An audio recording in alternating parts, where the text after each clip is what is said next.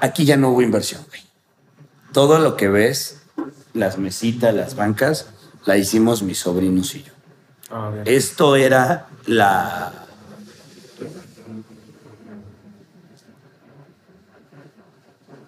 Era la reja de, de Lindavista, güey. Aquí era. Consíguete local. Un tío mío me dijo, güey, ¿cuánto necesitas para volver a abrir? Un angelote, que era uno de mis clientes, también me dijo, güey, ¿cómo vas a desperdiciar un negocio tan chingón, güey?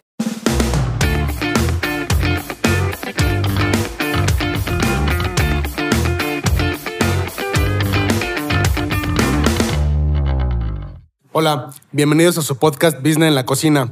El día de hoy estoy aquí con Kevin, como todas las semanas. Hola. Y nos acompaña Rocco, de aquí de Claroscuro Jardín Cervecero. Sí, sí, es Claroscuro. pues, ¿Claroscuro Claroscuro Es Gastropub? Claroscuro Gastropop, estamos en Claroscuro Gastropop y bueno, también eh, eh, pertenece al grupo Jardín Claroscuro eh, de Santa María la Ribera y Claroscuro Querétaro, que son las tres sucursales que tenemos. Ok, qué padre. Sí. Oye, eh, Rocco, si nos pudieras platicar un poquito este, de cómo empezaron con este proyecto, digo que está muy padre, la verdad es que está súper bien ambientado, tienen un concepto muy, muy, muy padre. Eh, pues no sé, bueno, si te puedes presentar tú primero y nos puedes platicar un poquito de cómo empezó. Pues mira, yo soy Rocco Montaño. Eh, ese es el, el nombre artístico, como les decía hace un ratito, Sí. por múltiples razones, pero ese es el nombre por el cual hoy mucha gente nos, nos reconoce como, pues, como marca, lo asocia a la marca este, en el tema cervecero. Eh, pues a grandes rasgos y para no ser como muy, muy alargado, porque te diría, traes tiempo para platicarte toda la, la historia, pero en general, eh, Claroscuro nace hace justo ocho años, en el 2014. Eh, como proyecto, realmente desde 2013, ¿no? Que empiezas a planificar eh, mil cosas. Eh, yo tengo la fortuna de tener una esposa maravillosa, que es la otra parte de, de mi cerebro, la otra parte de mi alma y la otra parte de que no ven en- normalmente en claroscuro. Siempre soy la cara y el, y el hablador soy yo, pero ella es, ella es la que paga. Entonces, es a grandes rasgos, ¿no? Pero, eh, pues la conocí hace algún tiempo. Es, un- es parte de una historia de amor claroscuro, eh, un amor-desamor de, que hemos tenido durante este tiempo, pero nos conocimos hace ya algún tiempo, eh, 15 años para ser exactos. Wow. Ella todavía era menor de edad y yo ya era un labregonzote. y literal debo decirles que fue un flechazo a primera vista, aunque al principio me resistía porque era como, está bien chavita y todo. Y además, pues sí, yo en ese entonces era un perfectón, ¿no? O sea, mi vida, mi vida se puede traducir a dos, a dos vertientes, el antes y el después de ella. Y cuando yo la conocí, empecé a entender que, que necesitaba crecer, que yo era como muchos chavos ahora, o peor, porque era borracho, mujeriego, parrandero, pero además no tenía un sentido de lo que quería hacer. ¿Qué Eh, hacías? bueno, pues primero gané dinero por jugar fútbol. eh, algunas veces amateur, otras veces un poco más profesional. Eh, llegué a tener una buena oportunidad que desperdicié por falta de conocimiento, porque pues en este país todos creemos que podemos hacer de todo y sin ayuda, y así no es. ¿no? Y vengo de una familia así, que cuando empezaron a ver como lanita, eh, pues todo, lo querían para acá y nada repartir, ah, pues ahora lo que llamamos promotores y todo este rollo. Eh, y cuando me lastimé, mi padre firmó un, mal- un contrato de mala manera, sin saber, novato y pues solo viendo los números y no todo lo que conllevaba, me rompo las rodillas, literal me rompí la rodilla, como dice el meme, y que me hace mucha, mucha la gracia, porque la verdad les digo, puta, parece que lo basaron en mí, ¿no? Pero literal me rompo la, la rodilla y pues el club no se quiso hacer responsable de absolutamente nada porque mi jefe no se fijó en, ese, en esas cláusulas médicas y pues las cosas que podían suceder por novato, no, no por, porque mucha gente lo podría tomar como avaricia, pero no, la realidad es que era novato porque tampoco era el contrato del siglo, ¿no? No era Ronaldo el que iba a firmar, cabrón. Entonces Claro. era un contrato muy normal, eh, bueno para, para de donde yo vengo, la realidad es, es esa. Y entonces, después de eso, pues no me tocó más que pegarle a lo que podía de la escuela y ponerme a chambear, ¿no? Y hacer las talachas que llamamos en, en el ámbito eh, pambolero, como la talachita por aquí, la talachita por allá. Y pues la verdad es que no me iba mal, pero no era de lo que iba a vivir el resto de mi vida. ¿no? Este, estudio hasta el último año de mercadotecnia en una escuela patito particular ahí, solo para que mi jefe no estuviera chingando y como de, pues ya la regamos, ahora ponte a estudiar y yo de, pues no, la realidad es que siempre supe que no estaba hecho para ser empleado, sin embargo tuve que ser empleado. Como les digo a mis muchachos, tuve que tragar mierda también, tuve que, que lavar baños, tuve que aprender muchas otras cosas que te dan además mucha, mucho sentido de lo que realmente quieres ser en la vida o no. ¿no? De, te hablan de dónde quieres estar parado el resto de tu vida. Eh, sin embargo, yo no tenía ese sentido al, al, inicio. Te estoy hablando de mis 21 a los 25, por ahí así. Eh, y justo cuando cumplo 27 años, unos meses después de haber cumplido 27 años, conozco a la que hoy es mi esposa, se llama Giovanna, y el amor de mi vida, ¿no? Eh, una niña de 17 años, que para ese entonces, te digo, podrían decir qué pinche encajoso, pero bueno, hay toda una historia detrás de eso también.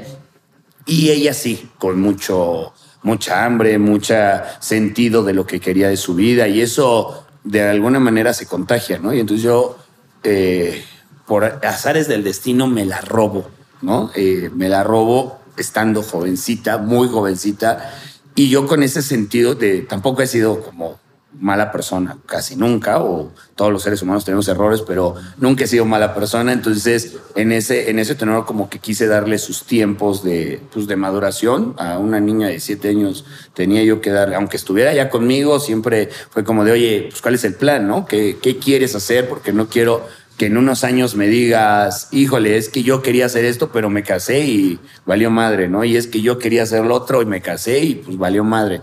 Y fue como de, quiero terminar la prepa, pues termínala, ya estando conmigo. Este, oye, pues es que voy a estudiar el turismo, ¿no? Y yo, ah, pues qué chido. Y pues yo le camello y tú estudias y luego vamos viendo ya sobre eso, qué proyecto. Trabajaba yo para una importadora de muebles en ese entonces, a los que hoy día les agradezco mucho porque fueron los que le empezaron a dar como sentido administrativo a mi vida. ¿No? Fueron los que me enseñaron los hermanos Vela de Monterrey. Este, Vela Treviño, casi no sé, esos apellidos casi no son de allá. Los Vela Treviño de, Monterrey es una familia, digamos, eh, de, de, San Pedro eh, y empresarios desde siempre, su familia de empresarios y a mí me llamaba mucho la atención de, cabrón, ¿cómo fue que llegaron así? Además, tengo una de las mejores amistades que tengo, es Fernando Vela, el más chico de los hermanos, que es mi contemporáneo, creo que solo un año más grande que yo. Y pues era mi jefe inmediato y además pues hicimos mucha, mucha amistad, ¿no? Eh, y ahorita se los menciono porque ahorita les voy a hacer eh, una, un comentario al respecto, ¿no? Eh, platicamos eh, mucho de, oye, pues tú estudiaste en el TEC, yo la verdad es que fue patito y no tengo ni idea, me gustaría tener en el futuro un negocio y la chingada. Y la verdad es que me enseñaron mucho, aprendí pues de importación, de exportación, contabilidad, administración. Creo que todo lo que no había aprendido en mi vida lo vine a aprender ahí en, en Interroyal, se llama la, la importadora, ¿no? Y lo, de buena manera y de mala manera, ¿no? De, de cómo funciona el mercado real el mercado de los negocios en, en este país. Así fue como, como aprendí con ellos mucho. Y luego ya me empecé por mi cuenta, porque además soy muy autodidacta y paréntesis, he cocinado toda mi vida. O sea, yo desde los tres años, así que me presentaron la cocina, era estar metido ahí detrás de mi mamá, estar metido detrás de los tíos, tengo una familia que cocina espectacular por ambos lados. Entonces, como el que el tema de la cocina fue como. ¿Pero se dedican a eso? no, no, no. Fue, siempre fue como. Bueno, alguno, uno que otro ha tenido sus negocios, pero en general los, los que fueron más significativos para mí en mi tema de formación gastronómica, si lo podemos llamar así, hasta, pues, hasta esa edad que les menciono, 24, 25 años, son mi tía, mi abuela, mi mamá, algunos tíos que Hoy día siguen cocinando espectacular, pero nunca se dedicaron a, nada de esto, pero yo tenía como esas bases, ¿no? De eh, el aprender a utilizar un cuchillo antes de afilar un, cuchillo, porque para ellos era súper importante, aunque parezca que, que, las abuelitas y las mamás no, no, como, no, hombre, si ese cuchillo te va a morder el jitomate, así no es. Y, entonces, ¿no? y cosas que después lo ves en el ámbito profesional y dices, pues, sí tenía razón, güey. Che, Cuchillo y el, y el jitomate mordido, la cáscara ahí, toda salida, o sea, todo, todo madreado. O sea, tenía todo el sentido, ¿no? Entonces, pues te digo, son como varias cosas que van sucediendo en mi vida y a la par mi esposa preparándose en, en el tema de, de la universidad. Para no hacer muy larga la charla, llega el día de su, de su, pues tenían que hacer una ponencia final para todos los profesores, pero a mi esposa se le quema este el agua. O sea, ella habla de números y es una diosa pero a mi esposa se le quema hasta el agua en la cocina a la fecha, ¿no? O sea, a la fe hoy ya cocina porque te digo, tenemos dos críos, pero si por ella fuera, no cocinaría ni madre, cabrón. Entonces, eh, me dice, oye, pues es que ayúdame porque si no voy a, a valer madre y pues yo me pongo como muy sofisticado y a ver, dime qué quieres cocinar y libros de August Escoffier y la madre y te digo, puta, sale un uno de los profes que pues, prueba y todo el rollo y le dice, oye, pues felicidades, riquísimo todo y la madre, pero se acerca el profesor de cocina y le dice, güey, ¿quién cocinó? O sea, no mames, todo el semestre la cagaste y pues ¿quién cocinó, güey? O sea, y pues mi marido, ¿no? O sea, dile que me vaya a ver. Yo, la verdad, viviendo en un país bendito como este, dije, no, pues va a pedir dinero, ¿no? Yo ya iba preparado para, porque mi esposa estaba nerviosa, súper ñoña, o sea, es una, una niña súper ñoña, bueno, yo una mujer súper ñoña, pero así súper clavada con sus cosas, números, está chingada. Y entonces ella preocupadísima y yo de, híjole, pues voy a hacer todo lo posible para que no la, y pues yo ya llevaba así como billetito, como dicen, la Sor Juana en la mano, cabrón, ¿no?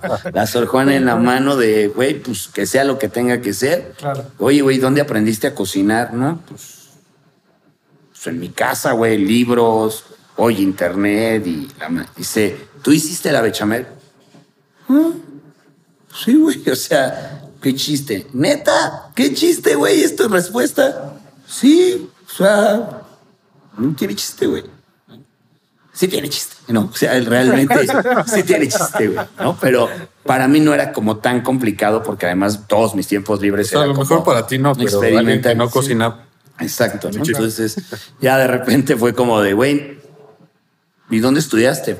No, güey, o sea, lo mismo que le estoy platicando, soy un pinche nadie, güey. O sea, yo no, yo voy a donde mi mujer me esté marcando el ritmo, yo voy a hacer lo que ella necesite, ¿no?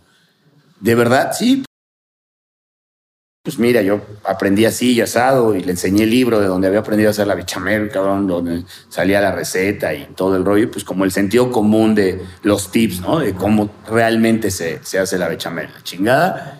Y ya fue como, güey, ¿no te gustaría estudiarlo? Sí, pero ahorita es la carrera de mi esposa o la mía, güey, no, no me alcanza.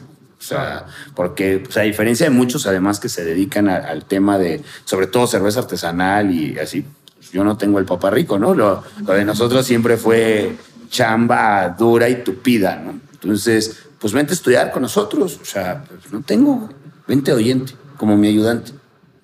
Y así estuve ocho meses, ¿no? Con un profesor que tiene su escuela de gastronomía. No voy a decir el nombre porque siempre me pidió que fuera, si no le alboroto el gallinero, pero siempre él sabe quién es y se lo voy a agradecer toda la vida porque sí me pulió, me, me enseñó muchas cosas que, sabía. Este, y pues literal me dio una carrera técnica de, gastronomía que pues me hubiera costado una buena feria, ¿no? Porque además hoy es una carrerita técnica, porque además se las venden como, va, licenciatura en la chingada, es una carrera técnica al final, este, bien cara, y bueno, pues este me la pichó solo porque creyó en mí y lo único que me hizo prometerle fue como de, güey, pero dedícate a eso, ¿no? O sea, no mames, no, dedícate a eso, güey, no, no vas a salir después con que, ah, pues traes un micro o una madre así, güey, porque pues, le hubiera dado la oportunidad a alguien más, ¿no? Sí, claro, te un talento y quería que lo explotaras. Entonces, pues ya fue como pasó, terminé, mi esposo termina su carrera. Pero en ese momento fue así de significativo, o sea. No, no, de hecho, debo decir que en su momento me daba hueva levantar. Es lo que te iba a preguntar. Sí, me como de, pero, ¿sabes? Porque tampoco vislumbraba lo que venía, ¿no? O sea, yo veía muy lejano el tema sí, no podía saber. muy lejano. o sea, seguro ni siquiera sí fue un sueño. No, sí estaba, porque era como el sueño de mi esposa al que yo me sumé. Ok. ¿No? Fue como de yo quisiera tener un restaurante que después, puta, me enteré qué tipo de restaurante quería tener mi esposa y yo le decía, no mames, o sea, te quemaste las pestañas para tener un botanero, no mames, ¿no? O sea, así un pinche botanero, ¿no? Pero, o sea, chiste local entre mi mujer y yo, porque pues sí lo describía y todo el rollo, eh, también no vamos a decir nombres, pero así un pinche botanero literal y decía, gorda, es que no, es un pinche botanero. Yo te veía ahí compitiéndole al Puyol o una madre así y, tú me sales con esas pendejadas, ¿no? Pero, y bueno, pues ya en, ese, en ese tenor fue como terminó, no lo vislumbraba, literal, no lo veía en el, en el horizonte, solo el tema de algún momento tener el restaurante.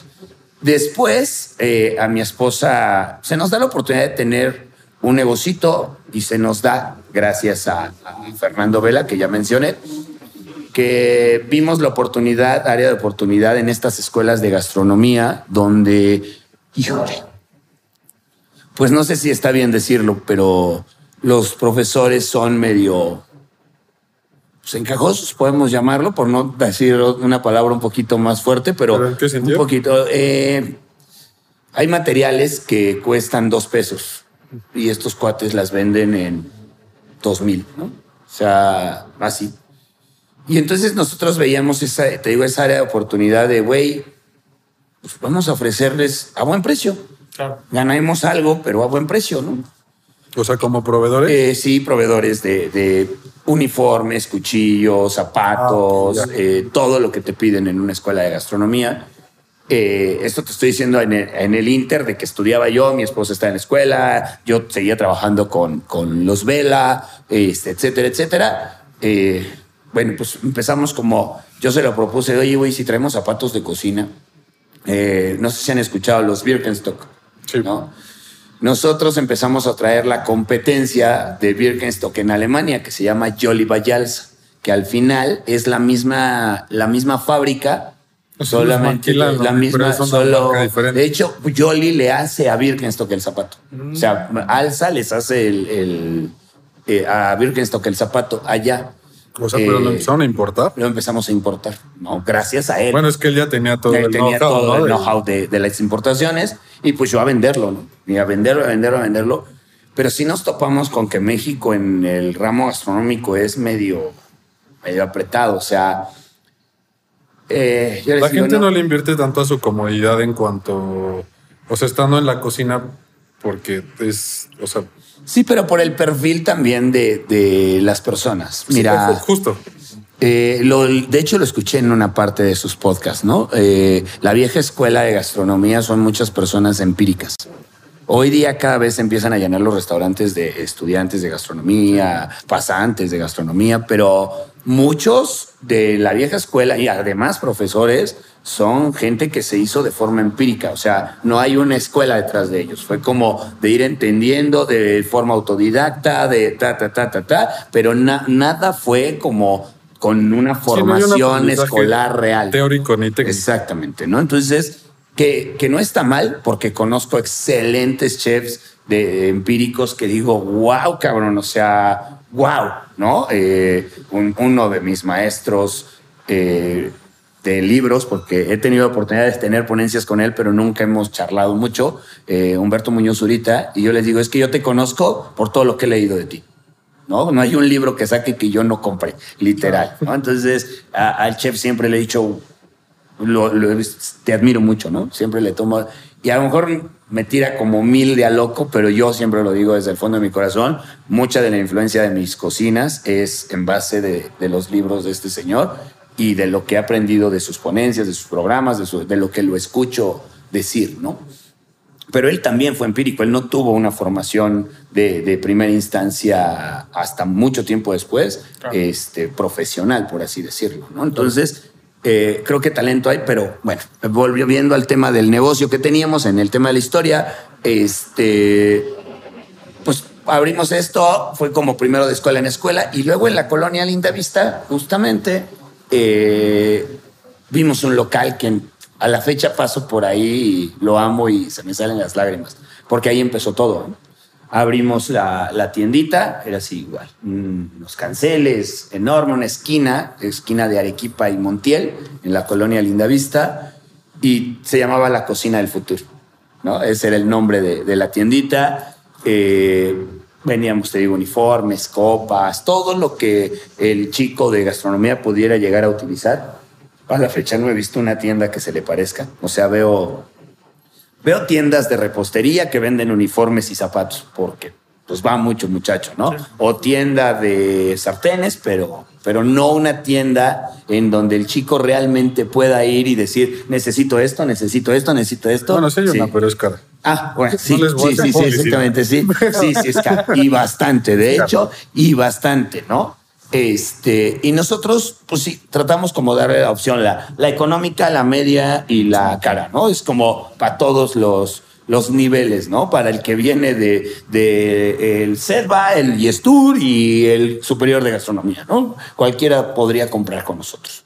Eh, por, te digo, por azares del destino y, y todo este rollo, el mismo señor que además ya tenía puesto el local, ya le daban así un año de renta por anticipado. Pero quién sabe qué vio en nosotros, y debo decir eso, yo no sé qué vio en nosotros. Yo ahí aprendí que, que no puedes hacer todo solo. No se puede, güey. ¿no? Entonces, eh, yo llegué y le dije, oiga, es que me encanta su local. ¿Y qué piensas poner? Y así con este entusiasmo que se los platico yo a ustedes ahorita, pues imagínate, para mí era el primer proyecto propio de, tener un local, de tener algo mío o nuestro, en el caso de mi esposa y un servidor. Y yo le decía, pues es que es una tienda así y asado. Y lo que me preguntó fue, ¿y va a ser negocio? Y yo de, ¿tiene que? Fue mi respuesta. Porque le voy a pagar el anticipo de la renta, le voy a pagar la renta y después de eso no tengo para tragar. Entonces tiene que ser negocio. Claro. ¿No? ya lo tenía rentado pero creo que es contigo, el ingeniero Antoniano. Jaime Antoniano se llama. Después resultó que ese ingeniero era uno de los pocos ingenieros mexicanos de esa época que estudió en el MIT. ¿No? O sea, no tenía necesidad de rentarle un pelele como yo su local, la neta. Pues eso más o menos en qué año fue? en el 2014. Me dieron casi 100 mil pesos de mercancía en consignación. Y yo de, güey, ¿qué me ve? ¿No? O sea, ¿por qué? ¿Por qué? Y mi esposa me dice, es que, pues no sé si es el entusiasmo o realmente el proyecto es bueno. ¿No? Y después... Eres buen vendedor. Fue una... Es que soy mejor vendedor que cocinero. Esa es la frase. Soy mejor vendedor que cocinero y eso está cabrón porque, porque me la rifo también en la cocina duro, ¿no? Pero este sí, soy mejor vendedor que cocinero, la verdad. Eh, ya, para no hacerte el, rollo muy, muy enorme y muy elástico, dicen, este, pues ponemos la tienda con tantito de aquí, tantito de allá. Un error garrafal que nos llevó a esto fue que en una escuela nos pidieron un chingo de material y el día que llegamos cambian al director de gastronomía y nos dejaron con el pedido así, güey, y estaban marcadas las Filipinas con el logo. Todo, todo, marcadas Filipinas, marcadas. Entonces, no cobraron ni siquiera un anticipo ni nada? Sí, pero era el 20%, ¿no? O sea, no cubrías el costo. No, no, podíamos hacerlo. Pero no solo fueron uniformes. Uniformes fue lo menos, creo. Fue ollas, sartenes, cuchillos, todo para equipar la pinche cocina. Y a la mera nos quedamos así. Y una frase que ocupé con mi esposa y que siempre ocupo fue no estoy hecho para ser empleado. Entonces, a vender esto, güey. A venderlo. Y eso fue lo que pusimos en la tienda. Hasta pinches tostadores, cabrón. Había dos tostadores, así que yo decía, ¿por qué me pidió este pendejo dos tostadores? O sea, en gastronomía eso no sé. Pero bueno, dos tostadores. Paz, cabrón. Fueron los primeros que se vendieron en la tienda fueron los así dos señoras de, ay, qué bonito tostador. Puta madre, se lo llevaron. Y yo, ya se vendieron los tostadores, güey. O sea, pensé que se iba a vender todo menos los pinches tostadores. Pues, teniendo el Palacio de Hierro, Liverpool, Liverpool enfrente. ¿Quién chingados iba a comprar un tostador conmigo? Pero pues, se vendieron los tostadores. ¿Quién usa tostadores sí, a la fecha? Sí, a la fecha, ¿no? O sea, además. Oye, nada más paréntesis. Era 2014. Ya, 2013. Digo, 2013. Ya había bueno, un poco, digo, no como ahorita, pero pues ya había redes sociales. ¿Cómo hacían publicidad? ¿O todo era...? Fíjate que todo fue orgánico y escuela por escuela. Ok. O sea, sí vamos a tocar puertas por teléfono. Las redes sociales no eran lo que son ahora. O sea, de hecho, de forma orgánica era casi imposible. Había que meterle mucho más dinero de lo que hoy le puedes meter a Facebook. Hoy le das una lana a un influencer y pone una fotito contigo y sales. Antes no, o sea, porque yo ni me imagino, porque no soy tan tecnológico, te lo decía, pero eh, yo imagino que el algoritmo pues estaba como en periodo de prueba todavía, sobre todo en el tema comercial, porque en el tema, en el tema face to face, o sea, de conocer gente y la madre, porque para eso era las redes sociales, ¿no? Conocer gente y ligar y mamadas así, este, no era un tema comercial como lo es ahora. Definitivamente, ¿no? Este. entonces era cambaseo. Sí, cambaseo, ya chingue, chingue, chingue, chingue. Y te digo, la realidad es que conocí además mucha gente bien chida del tema de gastronomía en ese entonces, muchos maestros que a la fecha conservo su amistad, otros no tanto porque resultó que les decía yo, soy muy, soy muy frontal. Algo que siempre me va a caracterizar es que a mí la injusticia y las pasadas de chorizo no van conmigo, ¿no? Eh, para mí es como lo hablamos de frente y si en eso cerramos, cerramos, cabrón. A mí no me, me voltees la, bandera ni me vuelve, ni me digas algo que no vas a hacer o que dices que vas a hacer y terminas no haciendo. O sea, esas cosas no van conmigo. Eh, soy muy caliente, muy bronco. Yo les digo, así me crié, yo soy un tipo, de, les digo, como los boxeadores, güey, ¿no? Que aprendieron a tirar madrazos porque era eso o o te peleabas como los perros por el bistec, cabrón, ¿no? así fue. Este, no vengo de un lugar muy bonito, tampoco tan culero, pero tampoco es como que sea las lomas, ¿no? Entonces, sí aprendí a ser como muy frontal, sobre todo, y, y siempre he sido muy, muy enamorado de la justicia, ¿no? De la justicia real, de todos parejos, todos iguales, todos vamos a, jalar para que nos salgan bien las cosas, ¿no? Y así es como formo mis equipos. antes de que ustedes llegaran y antes de que me sentara a comer, me estábamos barriendo y trapeando todos, ¿no? Por, les tocó cagadón a los niños de la noche, porque oigan, cabrones, les avisé que, que necesitaba el restaurante limpio, ¿no? Tiraron hueva y ahora pues nos tuvimos que chingar, ¿no? Y, pues es parte de, ¿no? Al final, eh, sí, tres restaurantes ahorita, pero no dejo de ser la misma persona. ¿no? Yo les digo, lo mismo me meto a lavar vasos cuando hay un chingo de gente, me meto a la cocina con los muchachos a hacer pan, eh, bueno, en fin. Terminando con vamos a los tres restaurantes, pero ¿qué, pasó con ese negocio? Esa, esa tienda. Ajá. Ok, el, el dueño era una casona grande, el, el, ingeniero antoniano. Resulta que en la parte de arriba vivía su hijo y por azares del destino se divorcia, ¿no? Y dejan la casa. Entonces me dice, oye, ayúdame a rentarla. ¿No? Ya llevábamos nosotros como un año ahí, un año. La verdad las fechas no las tengo muy claras, soy muy malo con eso, pero como ya llevamos como un año ahí o año y cachito, ayúdame a rentarla. O, pero así, dándome las llaves. ¿Qué se te ocurre poner? Y yo volteé a ver a mi esposa y dije, un restaurante, güey. Un área enorme, una terraza padrísima. Wow, si algún día tienen oportunidad de pasar por Arequipa y Montiel, así en el sentido que va a la calle, miren del lado derecho y hay una terraza así preciosa y abajo un local con con canceles. Pues la terraza la techamos nosotros, le metimos, nosotros nos íbamos a casar. Y aquí está donde empieza el tema romántico, ¿no? Nos íbamos a casar y el pendejo de mí se me ocurre proponerle a mi esposa que no nos casemos y que abramos el restaurante. ¿No? Con los ahorros, no hagan eso. Si prometen boda, cásense, neta. No se los van a perdonar nunca. Nunca se los van a perdonar a la fecha, ¿eh? Este, y me terminé casando, pero no como estaba planeado. Entonces, cásense como lo planean. O sea, si no va a valer madre, se los juro. ¿No? Este, yo porque tengo un mujerón, una viejota que aguantó vara durísimo, pero este, pues resulta que abrimos el restaurante, empieza a ir bien padre, pero tema de novates. No ¿De qué era el restaurante? Igual, era el primer ah, claroscuro. Ah, el primer claroscuro. En ese entonces no había tema de tanta cerveza artesanal como tenemos ahorita. Eh, voy a hacer un comercial para una de las cervecerías que siempre ha confiado en nosotros y siempre fue desde el día uno como impulsor del proyecto Claroscuro. Este, mediante, no, de hecho, no, son de los pocos dueños de cervecería que no conozco y aún así agradezco mucho que, que la cervecería exista. Se llama Minerva.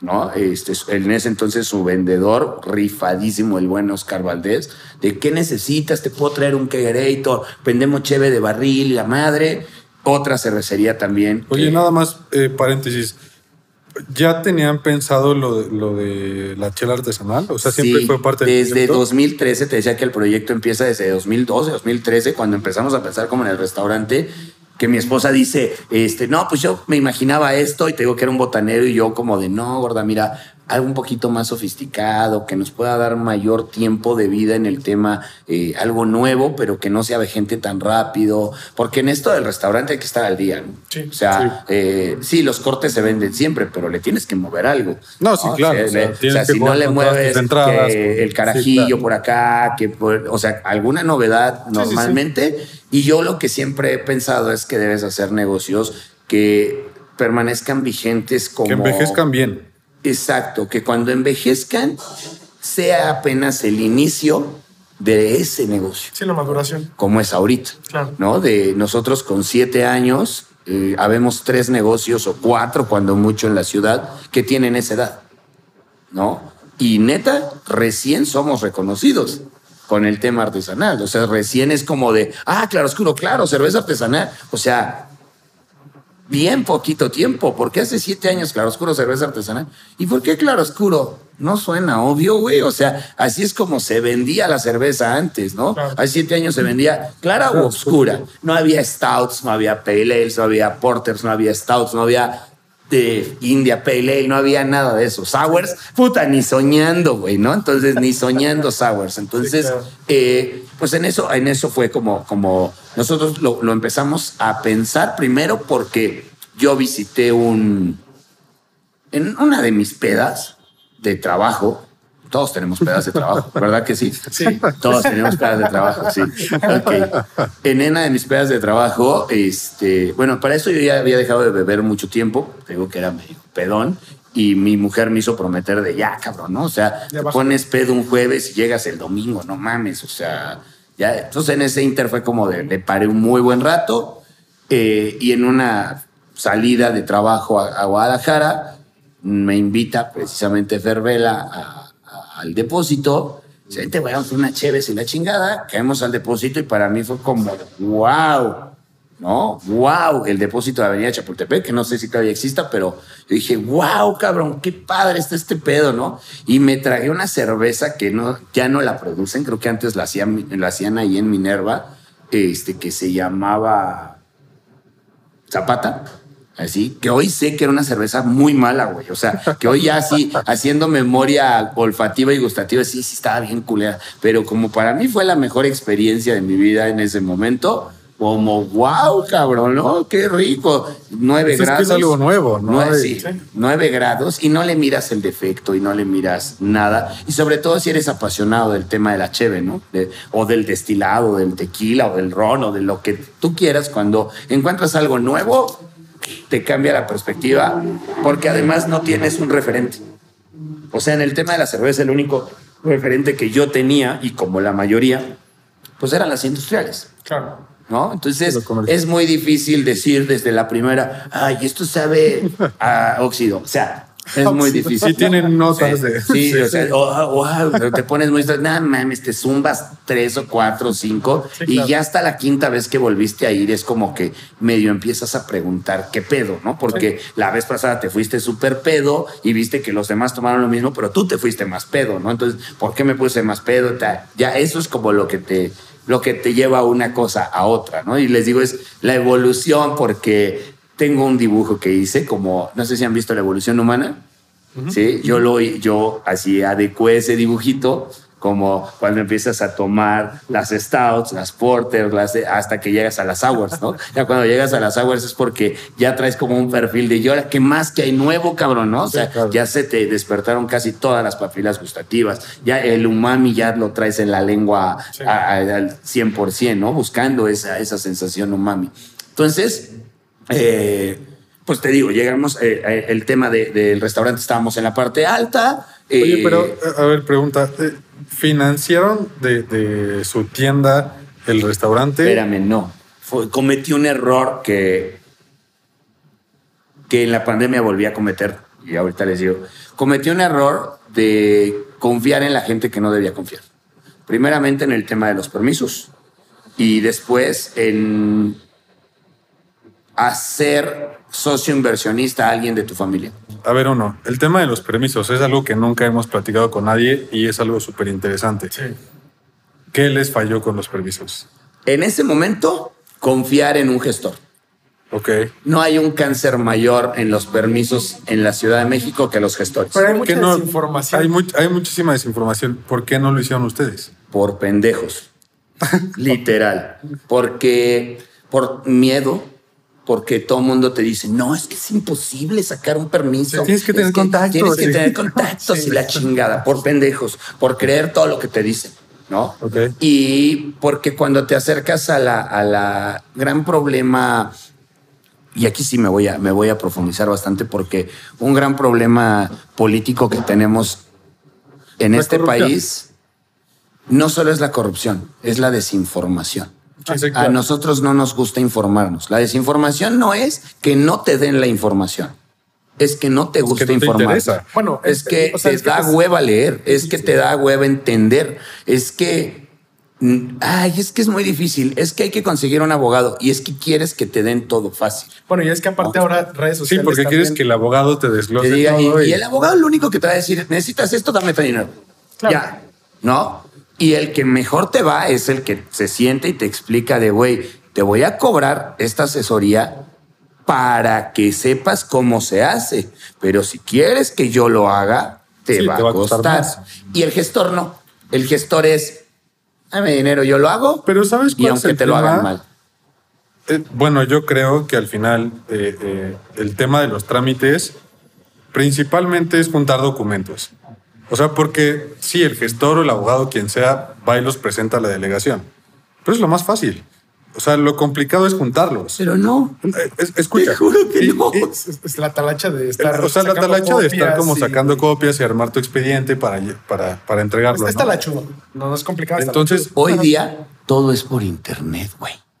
Sí. Ya no es tanta talacha. Bueno, digo, no, no, no sé en otras delegaciones, digo, al menos de lo que tenemos experiencia nosotros, no, no, no es tan digital como, como nos gustaría, pero al final yo a lo que voy es que los gestores te están cobrando por un trabajo que de todas maneras vas a tener que hacer, porque tú le tienes que dar los documentos. O sea, sea digital o sea presencial, tú juntas los documentos. Sí. Entonces, él solo va y los presenta. Y ya te dice. Y él te pues dice que conoce, pero la neta ni conocen, güey. Porque cada tres años cambian a las personas. Entonces, muy complicado. Eso se hacía en los ochentas. ¿No? En los ochentas, sí, güey. Si llegabas, bueno, por eso te encuentras todavía antros así bien pinches piñatas en, dentro de las colonias. Aquí hay varios, por cierto. Aquí hay varios. Así que, güey, ¿cómo tiene el uso de suelo, no? De entrada, es el acta de nacimiento de tu negocio. Si el uso de suelo no, no dice que puedes. casas. Sí, no, o sea, no puedes, no se puede, güey. Y no le busques tres pies al gato, ¿no? Y eso fue precisamente lo que nos sucedió a nosotros, el uso de suelo. El uso de suelo decía que podíamos tener comercio, comercio en planta baja, pero nunca restaurante con ventas de bebidas alcohólicas. Y yo vendía cheve. y también lo que me decía el gestor de ese entonces es, no, sí, puedes vender cerveza y vino de mesa. Sí, güey, pero hasta las 5 de la tarde. Sí, claro. ¿No? Y yo, pues me hago, yo no cerraba tan tarde, pero tampoco tan temprano. Sí, a las seis siempre. Sí, entonces ya a las seis ya te tronaron a la chingada, ¿no? Entonces, en ese tiempo todavía existía esa, ese permiso de que te daban seis meses de regularizarte, ¿no? Entonces tenías, y había mucho esa técnica del viejo truco de que había güeyes que rentaban así X ahí enfrente, hacían un chingo de tardeadas durante seis meses, sí, se hacía un cagadero seis meses, vámonos, güey, ¿no? Y dejaban el loca y se brincaban a otro, ¿no? Tengo un par de conocidos que hacían eso y ganaron muchísimo dinero porque, pues, era un pueblo sin ley. Nunca pagaban impuestos. nunca sí, no pagaban ni madre, bueno. Entonces, un pueblo sin ley. Bueno, entonces confiaron, con, confiaron en un gestor, te clausuran. Y nos vamos a la mierda. Sin dinero, sin tienda, porque... Bueno, pero espera, antes de eso, metiste a un accionista, que era un socio. era un, familiar mío. Este, el socio no tenía, no tiene una idea, o no tenía, espero que hoy día sí. Seguimos hablando y todo el rollo, pues ya no, Ya no tenemos esa relación tan estrecha. Tristemente ya no tenemos esa relación tan estrecha que en su momento llegamos a tener. Porque mucha gente piensa que abres el negocio y de inmediato va a caer el dinero, güey. No. O que te Bueno, da cierta cantidad de dinero y el dinero es como pues, te compraste un coche nuevo, güey. ¿Cuánto se tardaron en ser rentables? Llevan siete años. Siete años, nosotros en el. Ya estando aquí, si no contas el tiempo de Linda Vista, ya estando aquí, nosotros fuimos rentables en el mes 8. Ok, pero ya teniendo utilidad. Ya utilidad. Ya sí, ya, ya viviendo de. O sea, ya no vivíamos como reyes, pero ya dejándonos lana. O sea, punto de equilibrio desde el mes 4 ya estábamos en punto de equilibrio. Y ya dejando. pero solamente gas- gastos, gastos ingreso, ¿no? O sea, Exacto. la inversión O sea, se todavía no se su- recuperaba. Todavía no se O sea, se pagaban su, su sueldo, o sea, se pagaban Bueno, un es que sueldo. aquí, aquí ya no hubo inversión, güey. Todo lo que ves, las mesitas, las bancas, la hicimos mis sobrinos y yo. Ah. Esto era la.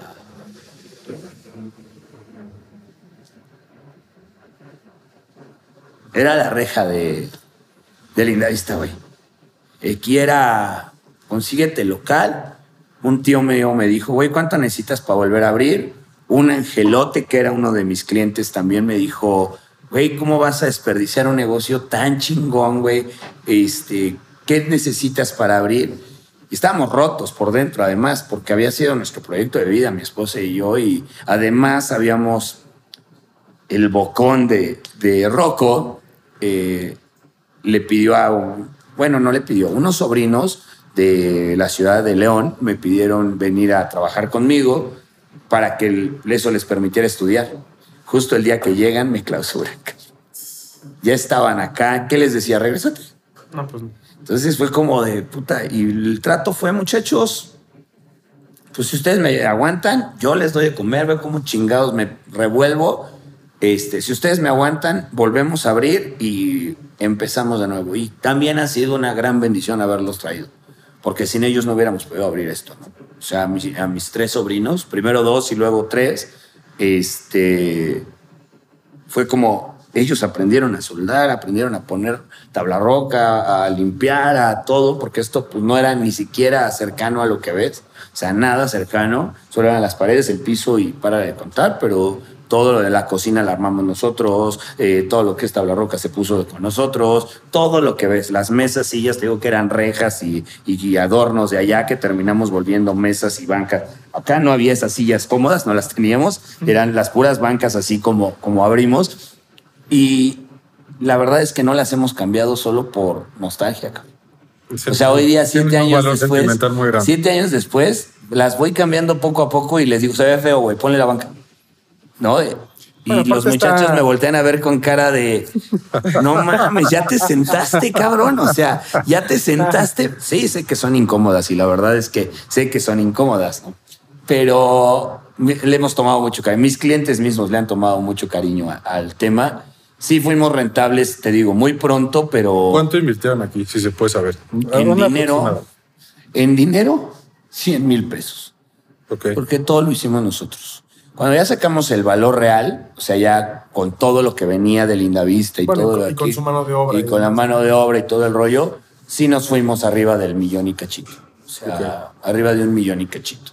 ¿No? Este, sí, bastante, bastante, bastante más cuando empecé a cotizar así. ¿Cuánto cuesta poner tabla roca, no? Y pones tanto por metro cuadrado. Dije, ay, cabrón, Sí. ¿cuánto dinero me ahorré? Pues si nada Sí. más la van a. Sí, sí, si no mames, si no, si no, no- si no le vas a hacer un hijo, no mames, Claro. ¿no? O sea, está cabrón, pero pues es lo que cuesta y es que no puedes desvalorizar ese tipo de trabajos, ¿no? Claro. Este, y ese número lo sacamos precisamente para ponerle un precio al siguiente lugar. Sí, Saber cuánto necesitábamos para el jardín, ¿no? Claro. Cuánto, cuánto necesitábamos saber. Y aún así, jardín lo volvimos a hacer con bien poquita lana. Pusimos un lugar bien bonito que también espero que podamos darnos la vuelta. ¿Cómo. ¿Cómo se educaron o, o ya lo sabían para poner tabla roca, para soldar las mesas? Digo, a lo mejor es algún dato irrelevante para No, está bien, pero- está bien. Fíjate que yo vengo de familia de ingenieros y arquitectos. Entonces yo de chamaco, este, somos este, mi familia estaba llena de estrellas, que unas se estrellaron y otras nacimos estrellados. O sea, literal. Pero yo desde chamaco escuché la palabra plano, metro cuadrado, este, bueno, infinidad. ¿Creciste El lenguaje, el lenguaje de la construcción técnico lo, ¿no? Y el poner tabla roca lo aprendí como a los nueve o diez años, cuando a mi tío se le venía, estaba teniendo una obra y se le venía la entrega de la obra, se le enfermó medio equipo de, de tabla roqueros y terminamos haciéndolo nosotros. O sea, es un aprendizaje que tuve a los nueve y que después fue como de, pues yo me acuerdo que era así y YouTube ayudó un chingo, ¿no? También, como para refrescar memoria, fue como de, ah, sí, este tipo de pija y la madre. Sí, y la pero chingada. técnicamente ya lo Técnicamente ya lo habíamos hecho, sí, ya, ya, lo, ya lo habíamos formado. Dicen mis sobrinos que la parte más divertida fue cuando tumbamos muros, ¿no? Pues sí, güey, Sí, sacaste seguro. todo el estrés, cabrón. No, pobrecillos, no, lo, me odiaban, ¿no? A la fecha, hoy tenemos una relación muy bonita. Los veo como mis hijos y ellos, de cierta manera, como su padre putativo, si lo podemos llamar de esa manera. Este, tenemos una relación padrísima y siempre me dicen, no, güey, es que un grito tuyo o de mi tía, no mames. Yo les digo, discúlpenme, cabrón, porque era tanto mi estrés de tener que darles de comer, de sacar el negocio adelante, de que todo funcionara, de, era que a veces nos desquitábamos con ustedes, ¿no? A veces sacábamos la frustración con ustedes y no eran los culpables, güey, solo pues tampoco ayudaban mucho, cabrón, eran unos putos huevonazos, ¿no? O sea, y sí, literal, ellos dicen, güey, es que yo llegué sin saber hacer nada. O sea, nada, ¿no? Eh, es una historia alternativa, pero no sabíamos hacer ni madre cuando llegamos contigo. Entonces, el hecho de que desde que me enseñaras a utilizar un desarmador y lo usara mal y la prisa, porque pues te dan un tiempo para poder poner el lugar, no, no es como Sí, o sea, eterno, un tiempo ¿no? de gracia El tiempo de gracia, exacto. Entonces, como, puta, güey, a ver, y en dos horas enseñándole a un cabrón a poner un desarmador cuando el tiempo es oro, Claro. pues ese mes y medio que nos, mes y medio que nos dieron para, para poner el, el negocio, puta, hice, hicimos jornadas de 20 horas, o sea, dormíamos cuatro horas ahí entre el piso y la madre y otra vez párate a, a terminar, o sea, Oye, ¿y cuánto tiempo se tardaron en abrir jardín? Jardín es que viene, eh, te digo, la historia es larga. Clausuramos ahí, no, se acaba la tienda, nos tenemos que salir, tuvimos que devolver mercancías, la chingada. Pasaron, eso fue fines de 2014, diciembre de 2014, o sea, solo duramos seis meses ahí, de, de junio, de junio a, a diciembre. Este, en diciembre nos clausuran y nos vamos a casa con todo lo que puedas ver de, de muebles y, y, bueno, muchas cosas que hemos comprado en el camino, pero las teles, todo el rollo, nos las llevamos a, a casa, vivíamos entre eh, todo en, en mi casa, su casa. Gracias. Este, vivíamos entre todo este, este co- pues, cochinero, porque la verdad no tenía cara de casa, este, casi ocho meses hasta julio, pues, julio, eh, que encontramos julio, agosto, mentira, fue en agosto que firmamos aquí, que tengo que uno de mis tíos me hizo un préstamo así, ya conociendo la historia previa de la prima, yo tenía como, "Oh", pero no me, y él me lo propuso, no se lo pedí yo, eso más más, te digo, dos angelotes que se me cruzaron el camino, que eran mis clientes, y después me dijeron, ¿cuánto necesitas? Nosotros te lo prestamos, pero no cierres, cabrón, pero no cierres nunca, güey, ¿no? O sea, crece, cabrón, porque de esto no hay y a nosotros nos encanta y ah, lo hacen muy bien. Y entonces fue como un incentivo el escuchar ese tipo de cosas y dije, pues no vamos a cerrar. En ese inter, como por marzo, mi esposa entra a trabajar, a, busca trabajo y busca entrar a trabajar a, una, a un museo donde todos están así. No voy a decir el nombre porque lo que voy a platicar a continuación es algo que a la fecha no es nada agradable, pero eh, mi esposa se acababa de tatuar, algo que también le significa mucho a ella.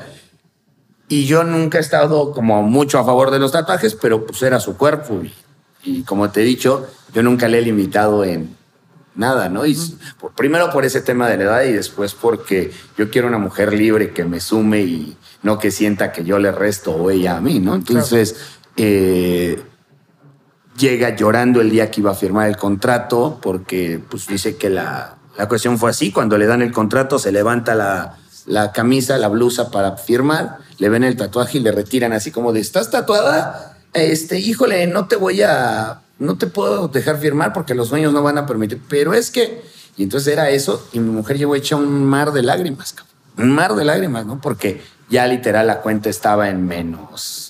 Quién sabe cuánto, ya debíamos las tarjetas de crédito, quién sabe cuántos meses, ya estaba la cosa crítica. Y ese mismo día le digo, pues que ya tenemos local. ¿No? O sea, nada más grábate esto. No estás hecha para ser empleada de nadie. Ayúdame a que esto funcione y nuestra vida va a cambiar rotundamente. Te prometo que no la voy a volver a cagar. ¿No? Nos metimos a estudiar la ley de establecimientos mercantiles. Todo ese tiempo muerto, pues no me la vas a volver a hacer, cabrón, ¿no? No vas a... Y sin embargo no puedes. Y ahorita te platico por qué. Llegamos, abrimos aquí, pasan 2014, 15, 15, 2016, 2017 y en 2017 decidimos abrir el, el Jardín. eh, Montevideo. 2017, mediados de 2017 en Montevideo. Sí, este. 2017 Montevideo, justo. Eh, es del otro lado, sobre insurgentes, del lado izquierdo, yendo de sur a norte, del lado izquierdo es Lindavista y del lado derecho este Tepeyac Insurgentes. Y pues no me la vas a volver a hacer en el tema de los permisos. Fue sácate tu suelo, tu visto bueno de protección civil, ta, ta, toda la parafernalia de permisos que te piden, que son alrededor de 16, si no me equivoco, hasta el día de hoy. 16 más los que se sumen, pero son 16, con- incluyendo la de ambiental, la licencia ambiental y la chingada. El DRO. Este, ¿mandé? El DRO. el, el DRO, eh, etcétera. Este, y de repente, pues llego a alcaldía, Gustavo Amadero, y me dice, después de un año de haber metido permisos y estar batallando y todo, me dice, pues que ya vengo por mi licencia, güey. O sea, ya estaba mi hijo, mi segundo hijo a nada de nacer, a unos días, y por cumplirse el año también de contrato en el lugar, y pues ya, güey, es que ya voy a cumplir un año, me pediste estacionamiento y pues tiene estacionamiento, me pediste- está, está balizado, tiene esto, tiene el otro. Pues, ¿qué más ocupas, cabrón? ¿no? O sea, Pidiendo ballet parking, está el ballet parking. y me dice, es que desde hace más de 20 años no hemos dado una licencia de alcohol en estas colonias, güey. Y yo, me vale madre. O sea, yo ya cumplí con lo que me pediste, dámelo. Poca gente sabe eso, pero la, la directora de gobierno de, de- de esa alcaldía es una conocida mía, amiga de mis compadres, y le dije, ya que entrenos, ¿por qué no me la van a dar? Por la basílica, güey. No, por la basílica. Eh, no eres más negocio que la basílica. Entonces no va a haber licencia. Y me fui, a- me quise ir a instancias más grandes, a SEDECO, Secretaría de... esa- Pues es que la coba la lleva la alcaldía. O sea, en ese tenor Sí, no, no podemos hacer nada. Pues fue una decisión. Me pude haber aventado un año a lo mejor más con, con Montevideo, pero ya fue como cansancio mental, como de, güey, ¿Qué necesidad? no necesito. O sea, lo intenté, ya vi que hay cosas contra las que no puedo Pero aquí estaba bien. y aquí estamos al 100. No, aquí des- la verdad es que caímos en blandito. Eh, tuvimos la fortuna de tener hasta un par de alcaldes ya cenando aquí, todo el rollo. Este, se ha vuelto ya un lugar como de, de Azcapotzalco. Ya lo adoptó Azcapotzalco como de los lugares icónicos para visitar en Azcapotzalco. Y mira que tenemos al Nicos, eh, o sea, que tenemos Nicos, que fue lugar no sé qué número del mundo, o sea, y tenemos como muy buenos restaurantes en Azcapotzalco, pero aquí siempre fue como todo en regla y se ha sido como la, la, la base, ¿no? Entonces para llegar al jardín de repente fue este